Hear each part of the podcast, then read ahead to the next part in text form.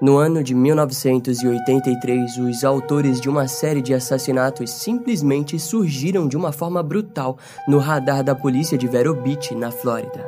Dois primos, David Alan Gore e Fred Waterfield, foram identificados e acusados como responsáveis por várias mortes. A imprensa rapidamente os apelidou de os primos assassinos, que juntos compartilharam inúmeros crimes ao longo de vários anos. No vídeo de hoje conheceremos a história macabra que conecta dois indivíduos em uma mesma fantasia mórbida e brutal.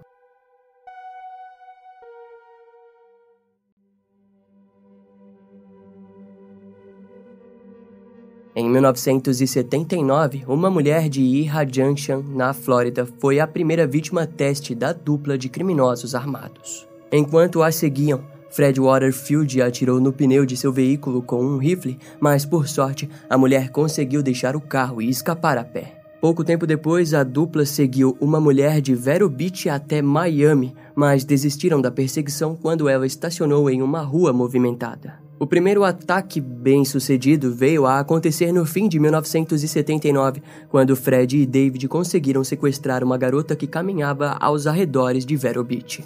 Naquele primeiro sequestro, eles a violentaram e a deixaram viva. No mesmo dia, ela conseguiu notificar a polícia. Porém, algum tempo mais tarde, ela retirou as acusações contra a dupla ao informar que não desejava passar pelo constrangimento no tribunal. Após o ataque, ambos continuaram suas vidas tranquilamente. David trabalhava com seu pai como cuidador de pomares de frutas cítricas e, durante a noite, ele patrulhava as ruas em seu emprego como auxiliar e assistente do xerife. Já Fred havia recém se mudado para Orlando, no centro da Flórida, onde era responsável por uma loja de veículos. A vida havia seguido bem para ambos, mas Fred parecia desejar retomar com os ataques sexuais. Assim, de vez em quando ele fazia pequenas visitas para seu primo, que rapidamente entendeu o motivo real de Fred visitá-lo. David Alan Gore havia nascido no dia 21 de agosto de 1953 e, de acordo com a maioria das fontes, ele era o estereótipo perfeito de caipira sulista dos Estados Unidos,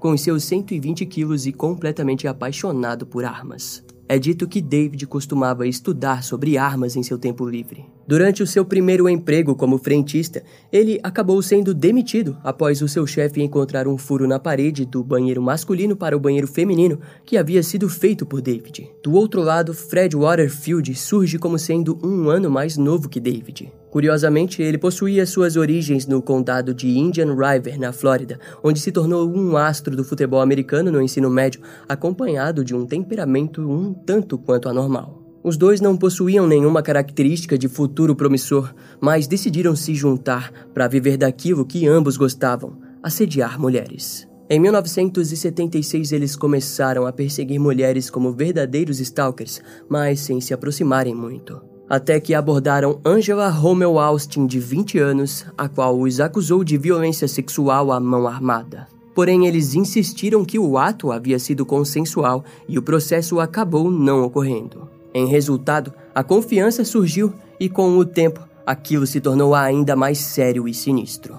Em janeiro de 1981, Fred Waterfield ofereceu a David mil dólares por toda a garota bonita que encontrasse e levasse até ele. A proposta era tentadora, mas não apenas pelo dinheiro, e sim porque ele poderia pôr em prática suas fantasias secretas em troca de dinheiro. Daquele modo, no dia 19 de fevereiro de 1981, David saiu para caçar pela primeira vez após o acordo. Naquele dia, Ying Hua Ling, de 17 anos, estava desembarcando de seu ônibus escolar quando foi vista por David, que se aproximou e mostrou seu distintivo da polícia. Em seguida, ele se ofereceu para levá-la para casa. Quando chegaram na casa de Ying, David viu a mãe da garota, Hiziang Huang Ling, de 48 anos, e decidiu que sequestraria as duas. Ele as levou até um lugar isolado, onde amarrou Riziang de forma bruta em um pomar e ligou para o seu primo Fred Waterfield, que estava em Orlando. Ao perceber que Fred demoraria para chegar, David, como forma de passar o tempo,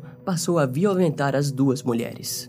Assim que Fred chegou, ele rejeitou Riziang e focou sua atenção em Ying, de 17 anos. Antes de partir para o seu ataque, Fred amarrou Riziang de forma ainda mais forte, fazendo-a sufocar lentamente enquanto o homem violentava a filha da vítima, que acabou falecendo. Antes de voltar para casa, Fred deixou 400 dólares para que seu primo, David, se livrasse dos corpos. Ambas foram desmembradas e tiveram seus restos postos em barris de óleo que logo depois foram enterrados. Demoraria cerca de cinco meses para que o próximo ataque ocorresse.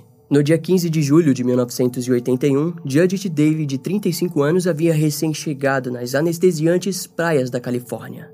Judith era uma moradora da pequena cidade litorânea Fort Pierce da Flórida, então ela estava acostumada com praias, mas desejava algo diferente como a Round Island Park. Lá, ela estacionou seu veículo próximo à praia e caminhou pelo parque.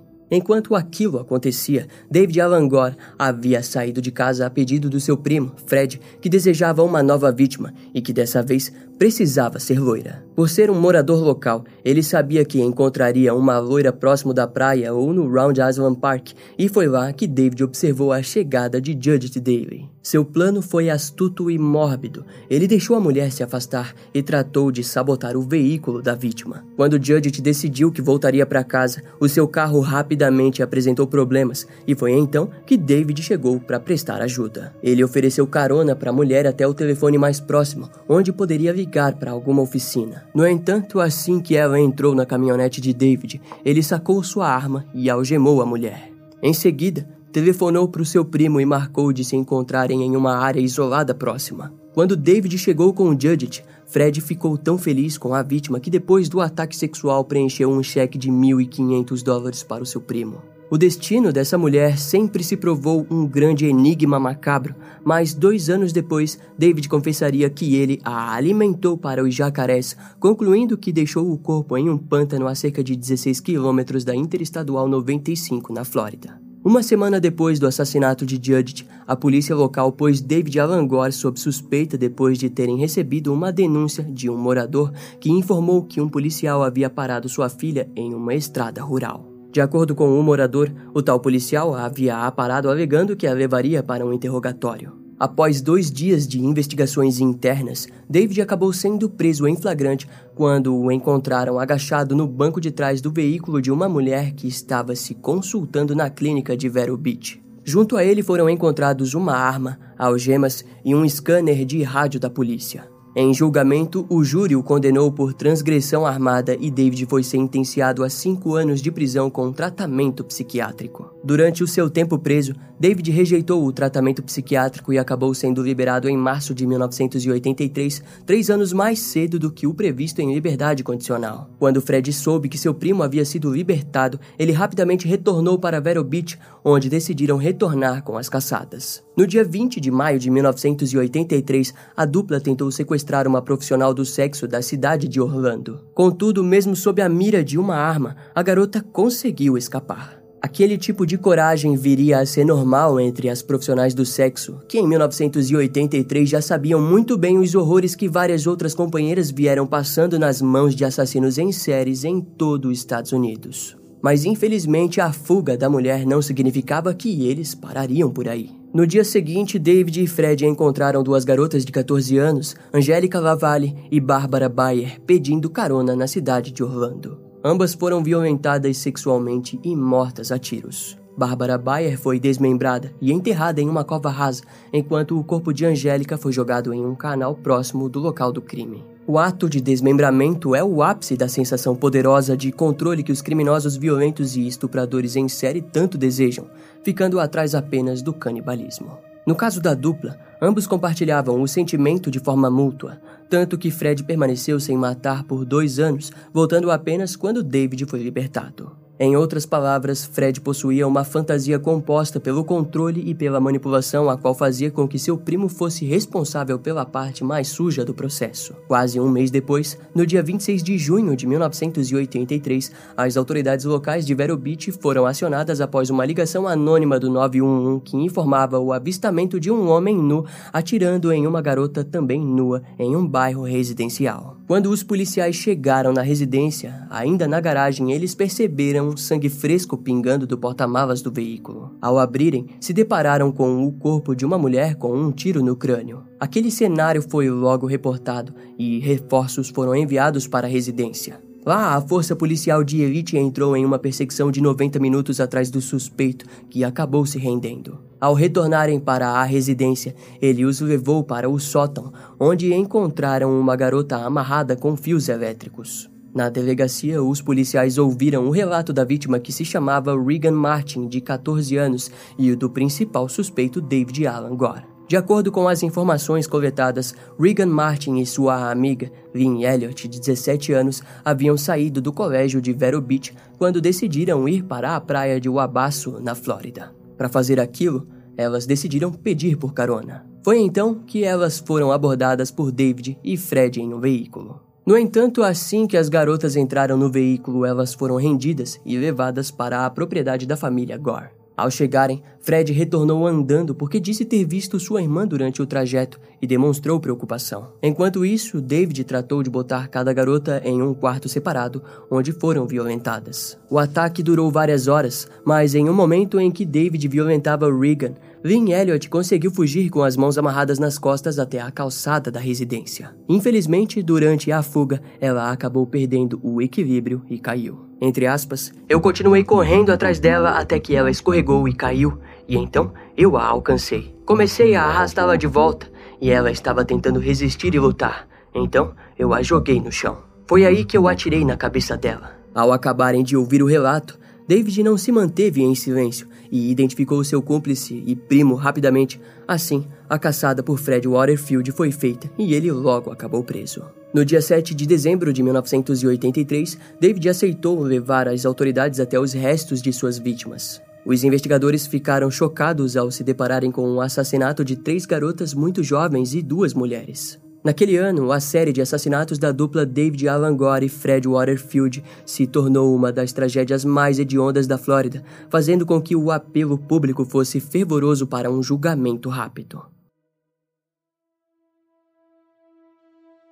Após as prisões dos criminosos, foi descoberto que a ligação anônima para o 911 havia sido feita graças a Michael Rock, de 15 anos, um garoto que andava de bicicleta pela região quando presenciou o crime. Michael relatou que, ao chegar em casa, contou para sua mãe que acabou ligando para as autoridades. Ele foi considerado um herói pela comunidade local que alegou que o reinado dos criminosos apenas chegou ao seu fim graças à coragem de Michael. No dia 6 de janeiro de 1984, o julgamento finalmente teve início em São Petersburgo, na Flórida. Regan Martin foi chamada como testemunha e, diante ao júri, ela relatou que David havia dito que se ela e Lynn fizessem algo, acabariam mortas com suas gargantas cortadas. A garota de 14 anos contou que foi agredida em pelo menos três momentos diferentes. Durante a fuga de Lynn, Regan disse que David a pôs em um armário e depois ouviu o som dele correndo, seguido de três tiros. Após saber que Lynn havia sido morta, David voltou e a escondeu no sótão, onde ficou até a polícia chegar.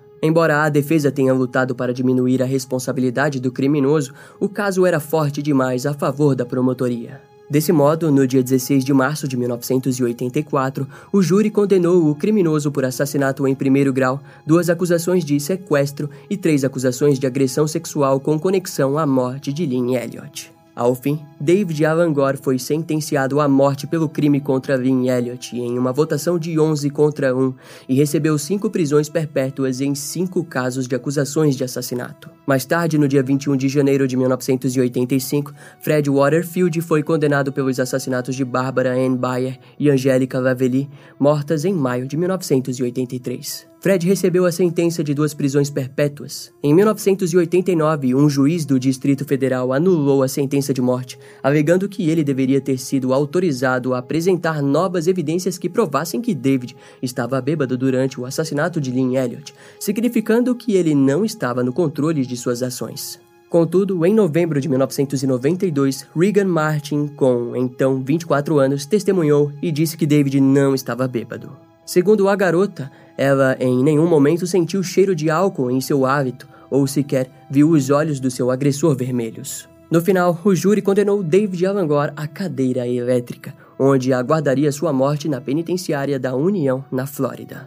Entre aspas, vi muitos assassinatos ao longo dos anos e processei muitas penas de morte, mas não consigo pensar em ninguém que mereça mais a pena de morte do que David Gore, disse Bruce Colton, procurador do estado. No dia 5 de julho de 2007, a Suprema Corte da Flórida confirmou a sentença de morte de David, mas como a cadeira elétrica não era mais aplicada, a sentença de morte foi convertida para o método da seringa. Esses eventos consecutivos de mortes e julgamentos nos levam para o fim da tarde do dia 12 de abril de 2012, quando David Alan Gore foi posto e amarrado em uma maca onde ele disse suas últimas palavras para a família de Lynn Elliott antes da injeção letal. Entre aspas, Sinto muito, tive remorso.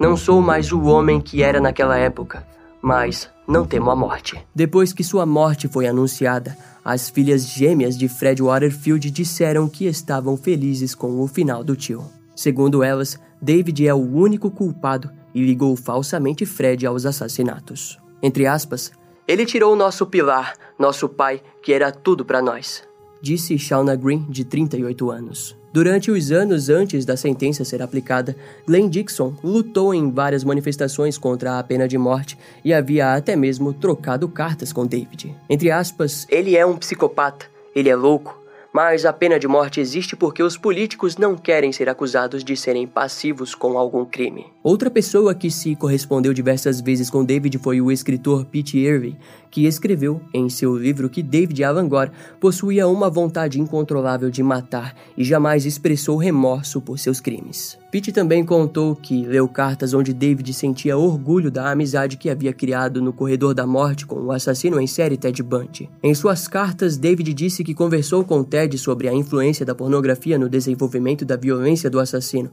mas não fica claro se, assim como Ted, ele culpa a pornografia por seus atos. A mãe da vítima, Barbara Ann Bayer, de 14 anos, morta em maio de 1983, disse que não se preocupa por não ter recebido um pedido de desculpas como a família Elliot e apenas disse que não deseja mais nada de David, exceto que ele se vá para sempre. Em 1972, a pena de morte na Flórida havia sido derrubada pela Suprema Corte dos Estados Unidos após o caso William Henry Furman que havia assassinado William Mike durante uma invasão domiciliar em Savannah, na Geórgia, no dia 11 de agosto de 1967 e recebido a pena de morte. Por ela ter sido derrubada, a sua pena foi convertida em prisão perpétua. No entanto, em 1976, a pena de morte retornou e dos 400 prisioneiros do corredor da morte, David Alan Gore foi o 73º a ser executado na Flórida. Sua sentença final foi assinada pelo governador Richard Lynn Scott, que disse: este foi um indivíduo cujos crimes foram hediondos. Ele foi condenado e sentenciado à morte. Antes de assinar, o governador Rick rejeitou diversos pedidos de bispos da Flórida que resistem contra a pena de morte. Entre aspas, posso dizer, rezo sobre isso. Eu rezo por sua família. Eu rezo por suas vítimas. Não é algo que eu tome de ânimo leve. Ao fim, os atos hediondos de David Alan Gore o levaram ao mesmo lugar em que ele costumava levar as suas vítimas. Embora a violência seja incomparável, a grande tragédia dos assassinos em série sempre será a mesma: a morte sentenciada ou a morte miserável e lenta dentro de quatro paredes. Esse caso vai ficando por aqui. Eu espero que você tenha gostado. Não esquece de me seguir nas outras redes sociais. Meu Instagram é brian.m, com dois M's, E-M-M-E. E não deixe de conhecer o meu canal no YouTube com os episódios mais recentes que irão demorar um pouco mais para vir aqui pro podcast. Eu vou ficando por aqui, até a próxima e tchau.